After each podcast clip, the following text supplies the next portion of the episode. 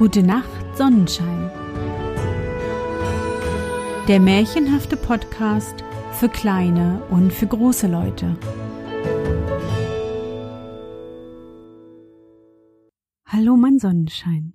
Wie war dein Tag heute? Was hast du heute Schönes erlebt? Mein Name ist Anne und ich begrüße dich zur 29. Folge meines Märchenpodcasts. Lass uns zusammen in die wunderbare Welt der Märchen reisen und gemeinsam entdecken, was die Helden und Prinzessinnen auf ihren Abenteuern erleben. Vor ein paar Tagen erreichte mich eine Nachricht von Christine. Sie ist natürlich auch ein großer Märchenfan und hört diesen Podcast seit November 2018. Christine hat mir nicht nur erzählt, wie gern sie diesen Podcast hat. Dankeschön, Christine sondern mich auch gefragt, ob sie sich ein Märchen wünschen darf. Natürlich. Bist du bereit für Christins Märchenwunsch? Dann kuschle dich fest in deine Bettdecke, nimm dein Lieblingskuscheltier in den Arm und wenn du magst, schließe die Augen und folge mir ins Märchenland.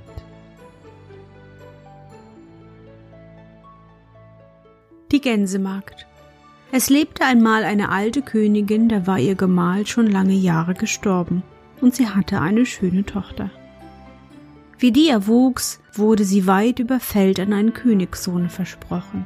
Und als nun die Zeit kam, wo sie vermählt werden sollte und das Kind in das fremde Reich abreisen musste, packte ihr die Alte gar viel köstliches Gerät und Geschmeide ein, Gold und Silber, Becher und Kleinod, kurz alles, was nur zu einem königlichen Brautschatz gehörte, denn sie hatte ihr Kind von Herzen lieb.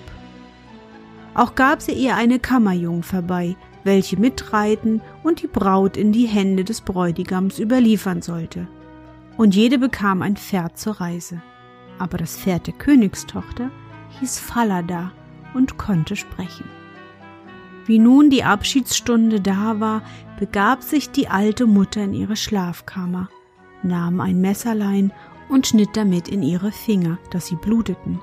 Darauf hielt sie ein weißes Läppchen unter und ließ drei Tropfen Blut hineinfallen, gab sie der Tochter und sprach Liebes Kind, verwahre sie wohl, sie werden dir unterwegs Not tun. Also nahmen beide voneinander betrübten Abschied. Das Läppchen steckte die Königstochter in ihren Busen vor sich, setzte sich aufs Pferd und zog nun vor zu ihrem Bräutigam.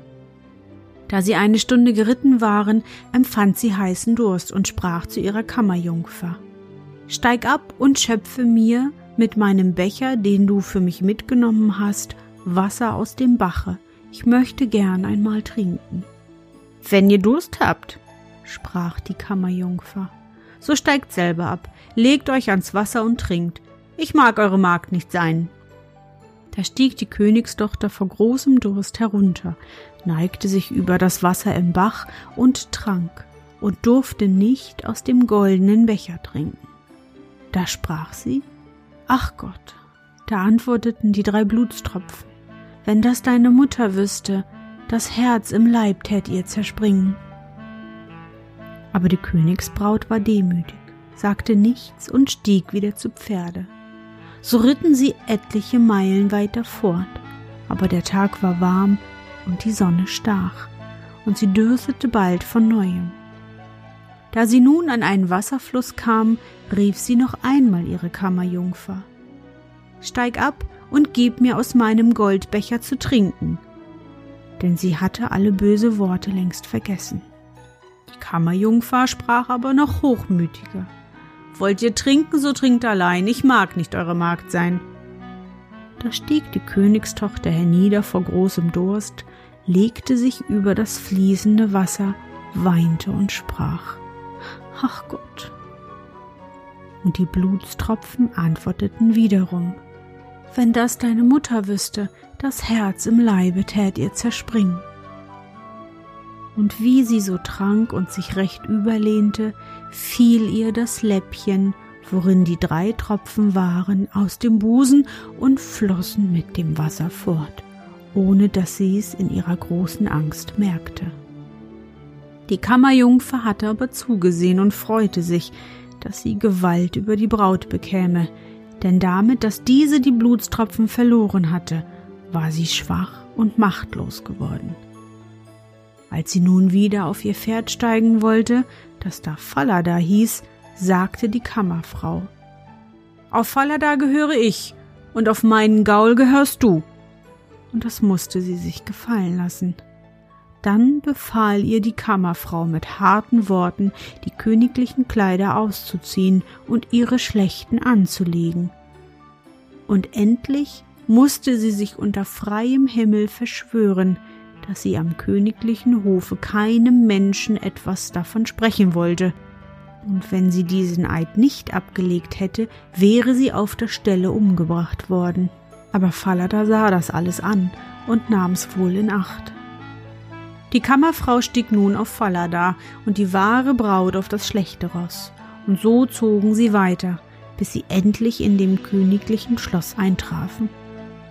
Da war große Freude über ihre Ankunft, und der Königssohn sprang ihnen entgegen, hob die Kammerfrau vom Pferde und meinte, sie wäre seine Gemahlin. Sie war die Treppe hinaufgeführt, die wahre Königstochter aber musste unten stehen bleiben. Da schaute der alte König am Fenster und sah sie im Hof halten und sah, wie sie fein war, zart und gar schön, ging alsbald hin ins königliche Gemach und fragte die Braut nach der, die sie bei sich hätte und da unten im Hof stände und wer sie sei. Die habe ich mir unterwegs mitgenommen zur Gesellschaft. Gebt der Magd was zu arbeiten, dass sie nicht müßig steht. Aber der alte König hatte keine Arbeit für sie und wusste nichts, als dass er sagte, da hab ich so einen kleinen Jungen, der hütet die Gänse, dem mag sie helfen. Der Junge hieß Kürtchen, dem musste die wahre Braut helfen, Gänse hüten.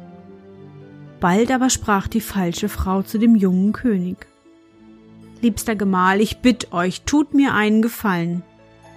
Er antwortete, das will ich gerne tun. Nun, so lass den Schinder rufen und da dem Pferde, worauf ich geritten bin, den Hals abhauen, weil es mich unterwegs geärgert hat. Eigentlich aber fürchtete sie, dass das Pferd sprechen möchte, wie sie mit der Königstochter umgegangen war. Nun war das so weit geraten, dass es geschehen und der treue Faller da sterben sollte. Da kam es auch der rechten Königstochter zu Ohr, und sie versprach dem Schinder heimlich ein Stück Geld, das sie ihm bezahlen wollte, wenn er ihr einen kleinen Dienst erwies. In der Stadt war ein großes, finsteres Tor, wo sie abends und morgens mit den Gänsen durch musste. Unter das finstere Tor möchte er dem Falada seinen Kopf hinnageln, dass sie ihn doch noch mehr als einmal sehen könnte. So versprach das der Schindersknecht zu tun, hieb den Kopf ab und nagelte ihn unter das finstere Tor. Des Morgens früh, da sie und Kürtchen unter dem Tor hinaustrieben, sprach sie im Vorbeigehen. O Falada, da du hangest. Da antwortete der Kopf. O du Jungferkönigin, da du gangest, wenn das deine Mutter wüsste, ihr Herz tät ihr zerspringen. Da zog sie still weiter zur Stadt hinaus, und sie trieben die Gänse aufs Feld. Und wenn sie auf der Wiese angekommen war, saß sie nieder und machte ihre Haare auf die waren eitel Gold, und Kürtchen sah sie und freute sich, wie sie glänzten, und wollte ihr ein paar ausraufen. Da sprach sie, Weh, weh, Windchen, nimm Kürtchen sein Hütchen und lass ihns jagen, bis ich mich geflochten und geschnatzt und wieder aufgesatzt. Und da kam ein so starker Wind, dass er dem Kürtchen sein Hütchen wegwehte über alle Land, und er musste ihm nachlaufen. Bis er wiederkam, war sie mit dem Kämmen und Aufsetzen fertig, und er konnte keine Haare kriegen. Da ward Kürtchen bös und sprach nicht mit ihr, und so hüteten sie die Gänse, bis dass es Abend ward. Dann gingen sie nach Haus. Den anderen Morgen, wie sie unter dem finsteren Tor hinaustrieben, sprach die Jungfrau. O Fallada, da du hangest. Falada antwortete, O du Jungfer Königin, da du gangest, wenn das deine Mutter wüsste, ihr Herz tät ihr zerspringen. Und in dem Feld setzte sie sich wieder auf die Wiese und fing an, ihre Haare auszukämmen, und Kürtchen lief und wollte danach greifen. Da sprach sie schnell, Weh, weh, Windchen, nimm Kürtchen sein Hütchen und lass es ihn jagen, bis ich mich geflochten und geschnatzt und wieder aufgesatzt. Da wehte der Wind und wehte ihm das Hütchen vom Kopf weit weg, das Kürtchen nachlaufen musste. Und als er wiederkam, hatte sie längst ihr Haar zurecht, und es konnte keins davon erwischen, und so hüteten sie die Gänse, bis es Abend ward. Abends aber, nachdem sie heimgekommen waren, ging Kürtchen vor den alten König und sagte, Mit dem Mädchen will ich nicht länger Gänse hüten. Warum denn? Fragte der alte König. Ei, das ärgert mich den ganzen Tag. Da befahl ihm der alte König zu erzählen, wie es ihm denn mit ihr ginge. Da sagte Kürtchen, Morgens, wenn wir unter dem finsteren Tor mit der Herde durchkommen, so ist ein Gaulskopf an der Wand, zu dem sie redet. Falada, da du hangest. Da antwortete der Kopf, O du Königsjungfer, da du gangest, wenn das deine Mutter wüsste, ihr Herz tät ihr zerspringen. Und so erzählte Kürtchen weiter, was auf der Gänsewiese geschehe und wie es da dem Hut im Winde nachlaufen müsste. Der alte König befahl ihm, den nächsten Tag wieder hinauszutreiben, und er selbst, wie es Morgen war, setzte sich hinter das finstere Tor und hörte da, wie sie mit dem Haupt des Falada sprach. Und dann ging er ihr auch nach in das Feld und barg sich in einem Busch auf der Wiese. Da sah er nun bald mit seinen eigenen Augen, wie die Gänsemagd die Herde getrieben brachte, und wie nach einer Weile sie sich setzte und ihre Haare losflocht, die strahlten vor Glanz. Gleich sprach sie wieder. Weh, weh, Windchen, fass Kürtchen sein Hütchen und lass ihn es jagen, bis ich mich geflochten und geschnatzt und wieder aufgesatzt. Da kam ein Windstoß und fuhr mit Kürtchens Hut weg, dass es weit zu laufen hatte. Und die Magd kämmte und flocht ihre Locken still fort, welches der alte König alles beobachtete. Darauf ging er unbemerkt zurück, und als abends die Gänsemagd heimkam, rief er sie beiseite und fragte, warum sie das alles so täte. Das darf ich euch nicht sagen und darf auch keinem Menschen mein Leid klagen, denn so habe ich mich unter freiem Himmel verschworen, weil ich sonst um mein Leben gekommen wäre. Er drängte sie und ließ ihr keinen Frieden, aber er konnte nichts aus ihr herausbringen. Da sprach er wenn du mir nichts sagen willst, so klag dem Eisenofen da dein Leid, und ging fort. Da kroch sie in den Eisenofen, fing an zu jammern und zu weinen, schüttete ihr Herz aus und sprach Da sitz ich nun von aller Welt verlassen und bin doch eine Königstochter, und eine falsche Kammerjungfer hat mich mit Gewalt dahin gebracht, dass ich meine königlichen Kleider habe ablegen müssen und hat meinen Platz bei meinem Bräutigam eingenommen. Und ich muss als Gänsemagd gemeine Dienste tun. Wenn das meine Mutter wüsste, das Herz im Leib tät ihr zerspringen. Der alte König stand aber draußen an der Ofenröhre, lauerte ihr zu und hörte, was sie sprach. Da kam er wieder herein und ließ sie aus dem Ofen gehen. Da wurden ihr königliche Kleider angetan, und es schien ein Wunder, wie sie so schön war. Der alte König rief seinen Sohn und offenbarte ihm, dass er die falsche Braut hätte. Die wäre bloß ein Kammermädchen, die wahre aber stände hier als gewesene Gänsemagd. Der junge König war herzensfroh, als er ihre Schönheit und Tugend erblickte. Und ein großes Mahl wurde angestellt, zu dem alle Leute und guten Freunde gebeten wurden. Obenan saß der Bräutigam, die Königstochter zur einen Seite, und die Kammerjungfer zur anderen. Aber die Kammerjungfer war verblendet und erkannte jene nicht mehr in dem glänzenden Schmuck. Als sie nun gegessen und getrunken hatten und guten Mutes waren, gab der alte König der Kammerfrau ein Rätsel auf, was eine solche wert wäre, die den Herrn so und so betrogen hätte, erzählte damit den ganzen Verlauf und fragte, welchen Urteils ist diese würdig? Da sprach die falsche Braut, die ist nichts Besseres wert, als dass sie splitternackt ausgezogen und in ein Fass gesteckt wird, das inwendig mit spitzen Nägeln beschlagen ist, und zwei weiße Pferde müssen vorgespannt werden, die sie von Gasse zu Gasse zu Tode schleifen. Das bist du, sprach der alte König, und hast dein eigen Urteil gefunden, und danach soll dir widerfahren und als das Urteil vollzogen war, vermählte sich der junge König mit seiner rechten Gemahlin, und beide beherrschten ihr Reich in Frieden und Seligkeit.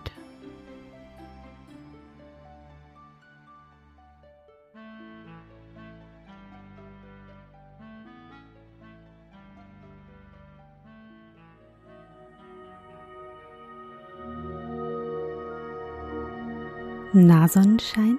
Bist du noch wach? Das war das Wunschmärchen von Christine, die Gänsemagd. Hast du auch einen Wunsch oder möchtest mir was Spannendes erzählen? Dann schreib mir doch eine E-Mail an anne@gutenachtsonnenschein.de. Ich hoffe, dir hat unsere gemeinsame Reise heute gefallen. Für mich war es wieder wunderbar und ich danke dir, dass du mich begleitet hast. Bevor du nun die Augen schließt und in dein Traumland reist, möchte ich mit dir nochmal an dein schönstes Erlebnis heute denken.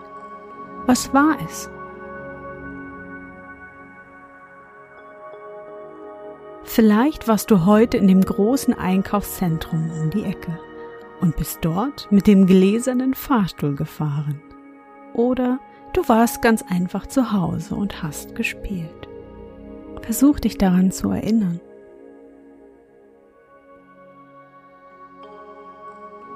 Und? Was war dein schönstes Erlebnis heute und wie fühlst du dich dabei? Suche ein oder zwei besonders schöne Momente aus deinem Tag aus und lege sie in unser Becken. Und nun? Gute Nacht, Sonnenschein. Schlaf gut und träum was Schönes. Wir hören uns bald wieder.